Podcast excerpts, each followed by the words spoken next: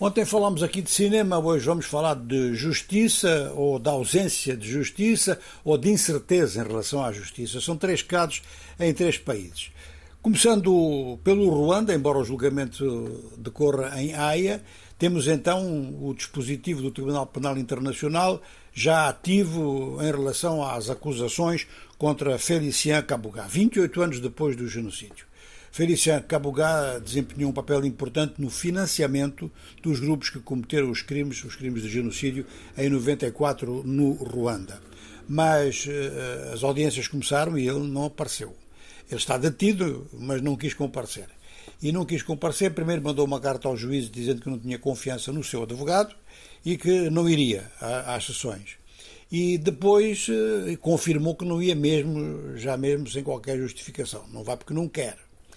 Os advogados da acusação dizem que não há nenhum motivo para que ele não compareça, que o seu estado de saúde é bom, mas eh, no Tribunal Penal Internacional não se age exatamente como em determinados tribunais que dependem do poder político e de poderes políticos muito truculentos. Então não sabemos muito bem como é que isto se vai passar em termos de presença ou não presença do, do presumível eh, responsável pelo financiamento das milícias que cometeram os crimes de genocídio do Ruanda se ele vai lá estar, se ele não vai lá estar e se vai aguardar o julgamento. Eu ia dizer em casa, mas é na prisão, uma prisão uh, na Haia. Segundo caso é uma dúvida.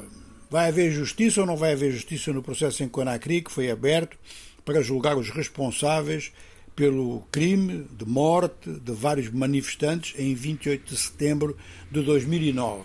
Naquela altura era presidente da Guiné-Conakry, o capitão Dadi Camará, que decidiu, foi ele que tomou a decisão de mandar abrir fogo real sobre manifestantes perto do estádio em Conakry.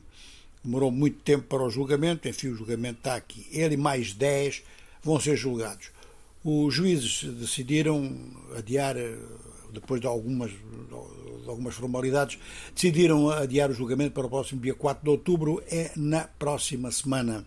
Ora, neste momento a Guiné-Conakry está com um governo militar e há quem pense que podem haver pressões sobre os juízes, mas há quem diga também que os militares que estão neste momento no poder eh, não têm os mesmos interesses nem grandes ligações aos militares de Dadi Camará. Agora vamos ao terceiro caso onde não houve justiça nenhuma, onde houve um julgamento do direito de liberdade de expressão.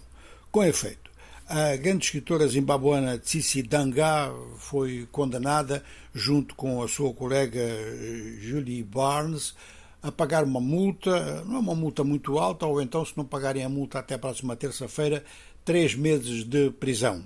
Os movimentos de direitos humanos no Zimbábue dizem que isto foi um julgamento vergonhoso, que elas fizeram protesto pacífico, que não há nenhuma incitação nem à violência, nem nenhuma ameaça à paz, conforme disse a acusação, e os juízes acabaram por aceitar.